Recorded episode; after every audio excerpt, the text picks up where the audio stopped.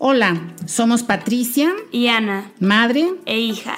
Este es Fírmamelo, un espacio para platicar lo que vivimos, dar a conocer nuestras opiniones y compartir el conocimiento de invitados increíbles. Escúchanos todos los jueves y domingos. Hola, confío en que se encuentren bien y cuidando su sana distancia. Aun y cuando ya hayan anunciado la futura producción de la vacuna anti-COVID-19, Todavía faltan muchísimos meses para que ésta se produzca y se aplique a toda la población. Así que por favor, mucha paciencia. Lo bueno es que ya se empieza a ver algo de luz al final del túnel. Me imagino que ustedes se preguntarán qué hago aquí, frente al micrófono de Fírmamelo. Para ustedes, quienes no me escucharon en el programa en que me metí de infiltrado al estudio, agarré el micrófono y produje mi propio programa, soy el esposo de Lanú y el padre de Anapati. Antes que nada, déjenme decirles que cuando estas dos mujeres iniciaron con su proyecto de un podcast, yo les di el avión. Pensé, Sí, van a producir unos cinco programas con información que tienen fresca en la mente, pero cuando se tengan que meter a investigar para soportar el tema de lo que van a hablar o tengan que utilizar diferentes canales o medios electrónicos para ampliar el alcance de su programa, ahí se va a terminar el proyecto. Afortunadamente me equivoqué y ya van en el episodio 25. Mi respeto para las dos quienes, aun y cuando siguen con sus responsabilidades cotidianas, lo han integrado en su agenda, han mantenido vivo Afírmamelo y lo han hecho gracias a su perseverancia, que no necera, ese ya es otro tema, profesionalismo y trabajo en equipo. En ese programa, que creo que fue el domingo del Día del Padre, comenté que mi vida ha estado estrechamente ligada con el deporte en equipo y que esta experiencia me ha servido muchísimo en el desempeño de mi vida profesional. Como consecuencia de este párrafo es que hoy estoy aquí frente a ustedes, porque las artífices de Fírmamelo decidieron que yo soy un conocedor del trabajo en equipo y que sería bueno compartir mi experiencia con ustedes. Bueno, y regresando al tema de trabajo en equipo, les diré que me enganché en los equipos representativos del Colegio del Tepeyac, en el que estuve desde primero de inglés, que es un año antes, al primero de primaria, hasta tercero de preparatoria. Toda mi vida la hice ahí. Empecé a los nueve años, en tercero de primaria, y quiero decirles que en aquel entonces, y especialmente en esa escuela, Dentro de las, cláusulas, de inscripción que tenían que firmar los padres, estaba el que si te llegaban a seleccionar para integrar un equipo representativo del colegio, no tenías opción. Tenías la obligación de asistir a todos los entrenamientos que eran diarios entre semana y a los partidos que eran los fines de semana. Punto. Repito, no había otra opción si querías estar en ese colegio, obviamente. Grandes amistades, increíbles recuerdos y enorme aprendizaje es lo que guardo de esa faceta de mi vida que, sin yo saberlo, me ayudaría en un futuro profesionalmente.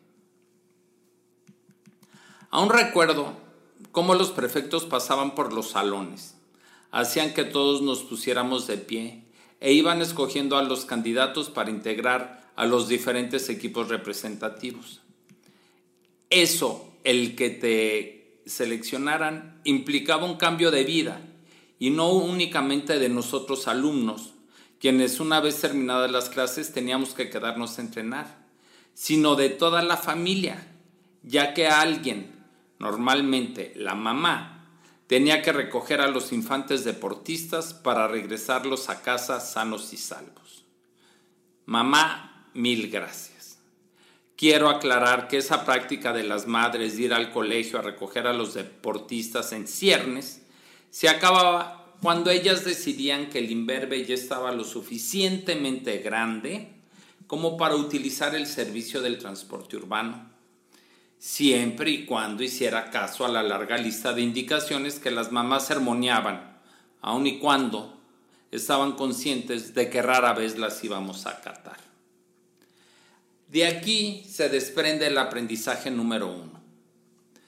Tomar una decisión dentro de un grupo, aun y cuando éste sea la familia, puede implicar la aceptación de nuevos roles, con tal de que yo cumpliera con los lineamientos establecidos por el colegio en la tarjeta de inscripción, mi mamá se convirtió en mi Uber Black, recogiéndome todas las tardes del colegio y los fines de semana, llevándome a las sedes de los reñidos encuentros y lo más importante, convirtiéndose en porrista oficial acompañada por mis dos hermanas. Ahora ustedes se preguntarán, bueno, ¿Qué tan exigente puede ser el salir de casa, recoger a tu hijo al colegio? Déjenme decirles que si vives en Naucalpan, por ciudad satélite, y el colegio se encuentra en la colonia Linda Vista por la Basílica de Guadalupe, créeme que sí es un gran esfuerzo y sacrificio el que todos realizan. Si utilizamos Monterrey para dar este ejemplo es, estudias en Santa Catarina y vives en Guadalupe.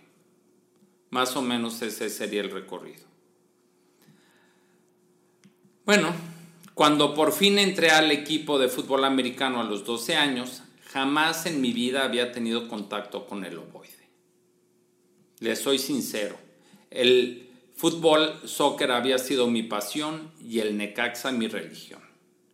Así que cuando llegué a practicar un nuevo deporte, te cuesta trabajo el aprendizaje del juego en sí, de sus reglas, y tu cuerpo se tiene que ajustar a nuevas exigencias y fortalecerlo de diferente manera. Perderle el miedo al contacto permanente, entre muchas otras cosas.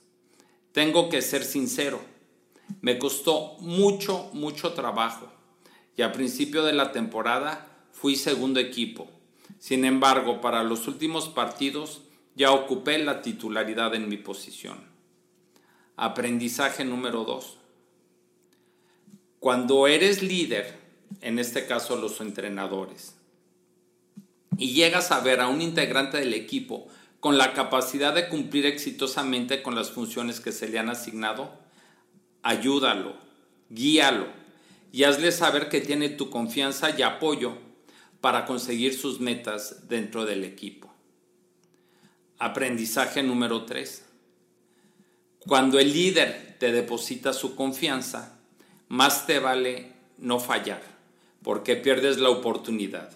Y estas, como bien dice mi padre, no se dan en maceta. Aprendizaje número 4.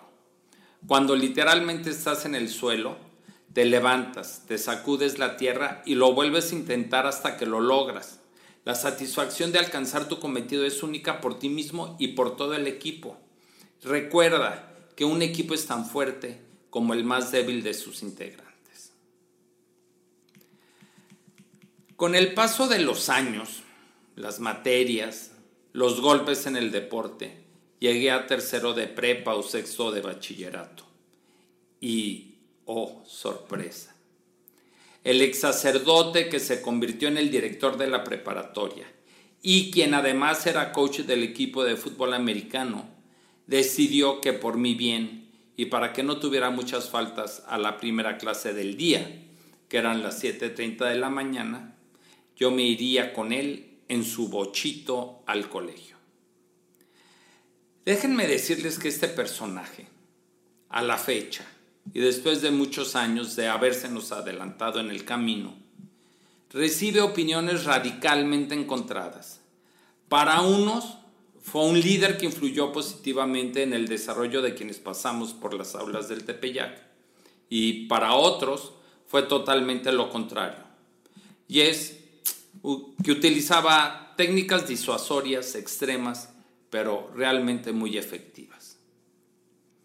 En lo personal, y después de muchos años he llegado a la conclusión que su presencia fue muy importante en mi desarrollo como adolescente. ese periodo de vida difícil que pasas porque es cuando sientes que tienes las tres síes. Ser invencible, ser inmortal y ser infalible. Y es, además, es la época cuando empiezas a tomar las decisiones más importantes que te marcarán de por vida. El aprendizaje 5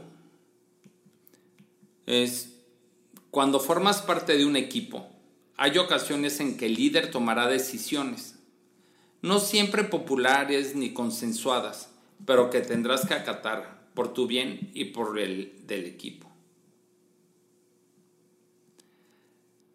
Por último, y para no cansarlos, déjenme platicarles la experiencia de subir el Cerro de la Silla en 1976, año en que fuimos campeones de Liga Mayor, los Borregos Salvajes del TEC de Monterrey. Y en sí la experiencia no es tanto haber subido el cerro, sino lo que aprendimos. Resulta ser que en 1975 perdimos el partido final contra Pieles Rojas de la Ciudad de México. Y no solo lo perdimos, nos arrastraron con un marcador de 52 puntos contra 13. Al regresar el siguiente semestre a los dormitorios, a las residencias, que fue en la primavera del 96, nos encontramos que en todas partes estaba impreso el marcador de esa final. En las puertas de los dormitorios, en los closets de la ropa, en los lavabos, en las regaderas, en el vestidor, en el cuarto de pesas y hasta en las camisetas de entrenamiento. Aprendizaje número 6. Resiliencia. Ojalá la vida fuese color de rosa. Y aunque a la vista de algunos metiches a unos se les presenta la vida más rosa que a otros, siempre está el equipo sujeto a sufrir tropiezos, fallas y derrotas. Recuerden que los únicos que no se equivocan son aquellos que nunca lo intentan. Así que si tropiezas, aprende a levantarte y seguir adelante. Y si eres el líder, deberás buscar las estrategias de motivación necesarias para levantar el espíritu de tu equipo. Bueno, pues déjenme decirles que además de soportar el recordatorio todo el año del marcador, el head coach decidió motivarnos subiendo el cerro de la silla. Nosotros no teníamos la más remota idea de a dónde íbamos cuando nos subieron un domingo de agosto en autobuses escolares. Llegamos a las faldas del cerro y eh, hasta ese momento todos creíamos que íbamos a tener un entrenamiento, diferente, pero hasta ahí. Cuando nos dan la instrucción de empezar a subir por el camino que estaba señalizado, nos percatamos que el objetivo era subir hasta la cumbre del cerro. Y cada determinada distancia habían puesto el nombre de los equipos en contra de quienes nos enfrentaríamos en la temporada. Lo verdaderamente impactante no es que hubiéramos llegado a la meta, es el hecho de que el entrenador, el jefe o, head coach llevaba a su hijo de aproximadamente seis años de edad a esta aventura. Eh, obviamente el niño subió el cerro cuanto pudo, pero llegó un momento en que por lo difícil del terreno y el cansancio ya no pudo continuar. Entonces el entrenador se lo echó a la espalda y siguió subiendo con todos nosotros hasta la cumbre. Y a quienes ya flaqueábamos al ver al ver que el head coach estaba subiendo con su hijo a cuestas, pues simplemente nos motivó a que hiciéramos de tripas corazón y a seguir subiendo. Y aquí viene el aprendizaje número 7 en cuanto a trabajo en equipo. Y es, las palabras enamoran, pero el ejemplo arrasa.